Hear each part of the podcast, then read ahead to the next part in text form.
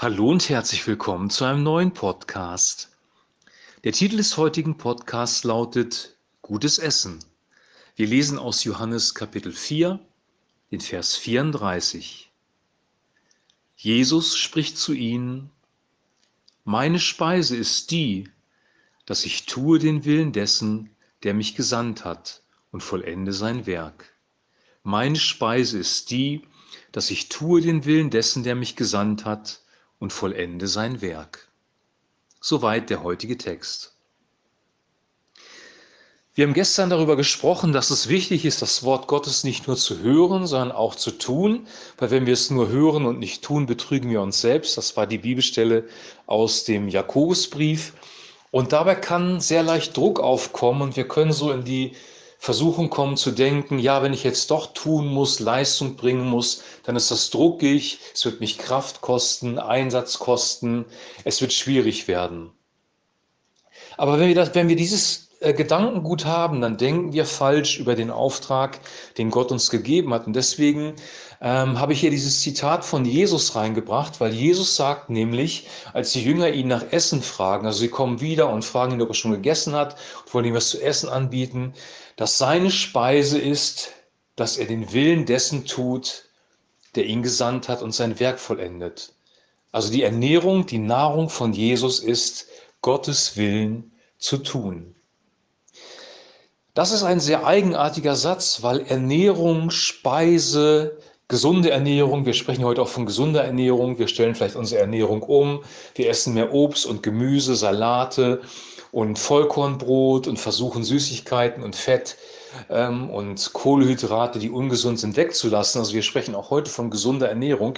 Gesunde Ernährung ist ja dafür da, um uns aufzubauen, um uns neue Kraft zu geben, um uns Gesundheit zu geben und nicht um uns Gesundheit zu rauben. Und die Frage ist, warum benutzt Jesus dieses Bild, diese Metapher? Ich glaube, dass es so ist, dass wenn wir wirklich im Willen Gottes sind, und das betrifft übrigens auch deinen säkularen Beruf, wenn du einen ganz normalen Job hast. Wenn wir im Willen Gottes sind und das tun, was er uns aufgetragen hat, dann wird immer Kraft vom Heiligen Geist da sein und durch uns fließen. Wir werden nicht in den Burnout geraten, sondern wir werden wirklich von Herrlichkeit zu Herrlichkeit gehen und Kraft haben. Denn die Freude am Herrn ist unsere Stärke, sagt die Bibel. Kraft kommt, wenn wir das Richtige tun, nämlich das, was Gott von uns möchte. Und in diesem Sinne ist das Jakobuswort wirklich eine Ermutigung. Ja? Wenn wir wirklich das umsetzen, das tun, was er uns gesagt hat, dann wird Kraft in unser Leben kommen, es wird Speise für uns sein, es wird Nahrung für uns sein, es wird gutes Essen für uns sein. Ich erinnere mich zurück an meinen Biologielehrer damals im Leistungskurs Bio, wo, es, wo wir uns auch darüber unterhalten haben, was werden wir beruflich machen. Und er hat mir vorgeschlagen, Biotechnologie zu studieren, was ich aber nicht gemacht habe. Ähm, aber lange Rede, kurzer Sinn. Der Gedanke war, ähm, weil alle wollten irgendwie Wirtschaft studieren, etwas Kaufmännisches, das war so in, dass er gesagt hat, all diese Dinge, die gerade funktionieren, können sich verändern. Was sich aber nicht verändern wird, ist das, was du gut kannst und woran du Freude hast. Tu das oder such dir einen Job, den du gut kannst, wo deine Begabung hast und wo du Freude dran hast.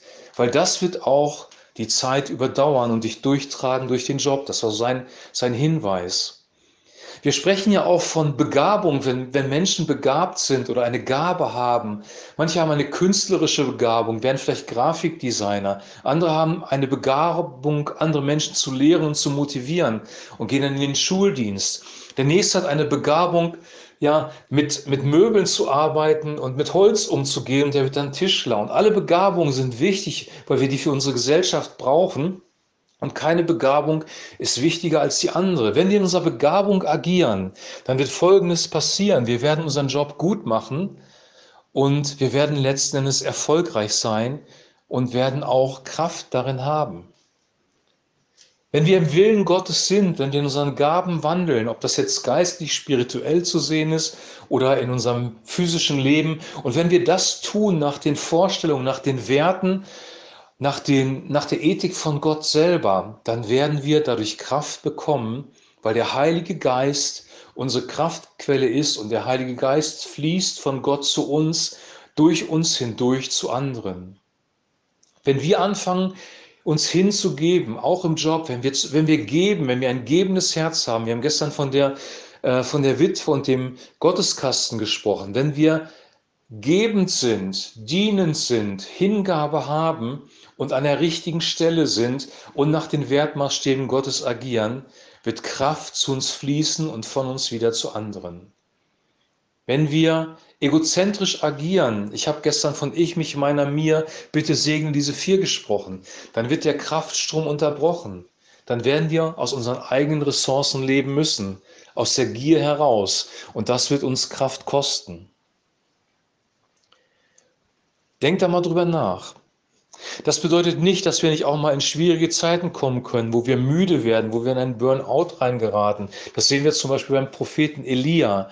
Aber grundsätzlich bringt Gott uns dann auch durch so eine Phasen durch, gibt uns wieder neue Kraft. Elia ist von dem Engel gestärkt worden und hat Nahrung bekommen, übrigens auch interessanterweise Nahrung, Brot und Wasser von dem Engel bekommen und konnte seinen Weg mit dieser Nahrung weitergehen.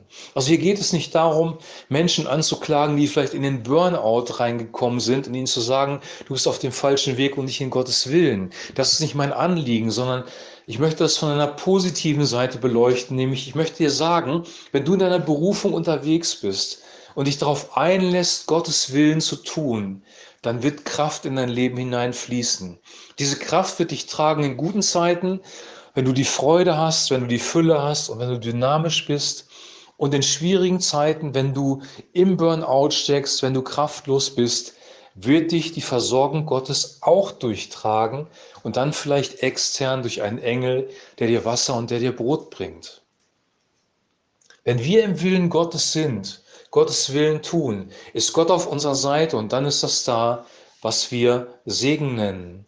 Segen ist eine Kraft, die von Gott ausgeht. Segen ist eine Kraft, die unser Leben durchdringt und die uns ernährt. Segen ist in diesem Sinne ein gutes Essen, eine gute Nahrung. Ich wünsche dir, dass du diese Prinzipien verstehst, weil du wirst deine Angst vor Herausforderungen verlieren.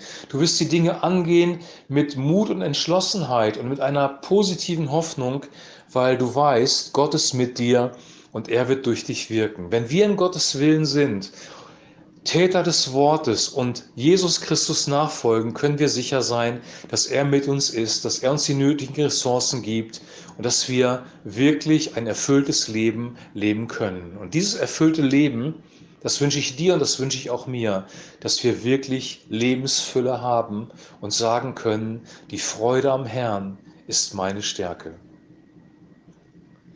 Ich wünsche dir, dass du den Willen Gottes für dein Leben erkennst, dass du das, die Worte von Jesus hörst, denn seine Schafe hören seine Stimme, dass du das umsetzt in deinem Leben und erlebst, dass dadurch Segen, Segen fließt. Und in dem Sinne sind wir jetzt zwar 100% aus Gnade errettet und leben auch 100% aus Gnade, aber diese Gnade bewirkt in unserem Leben, dass wir handeln, dass wir aktiv werden, dass wir Dinge tun, die dann für andere zum Segen werden. Die Gnade fließt durch uns hindurch zu anderen. Das ist das Prinzip im Heiligen Geist. Ich wünsche dir jetzt noch eine gute Zeit. Wir hören uns morgen wieder mit einem neuen Podcast und bis dahin ein herzliches Shalom.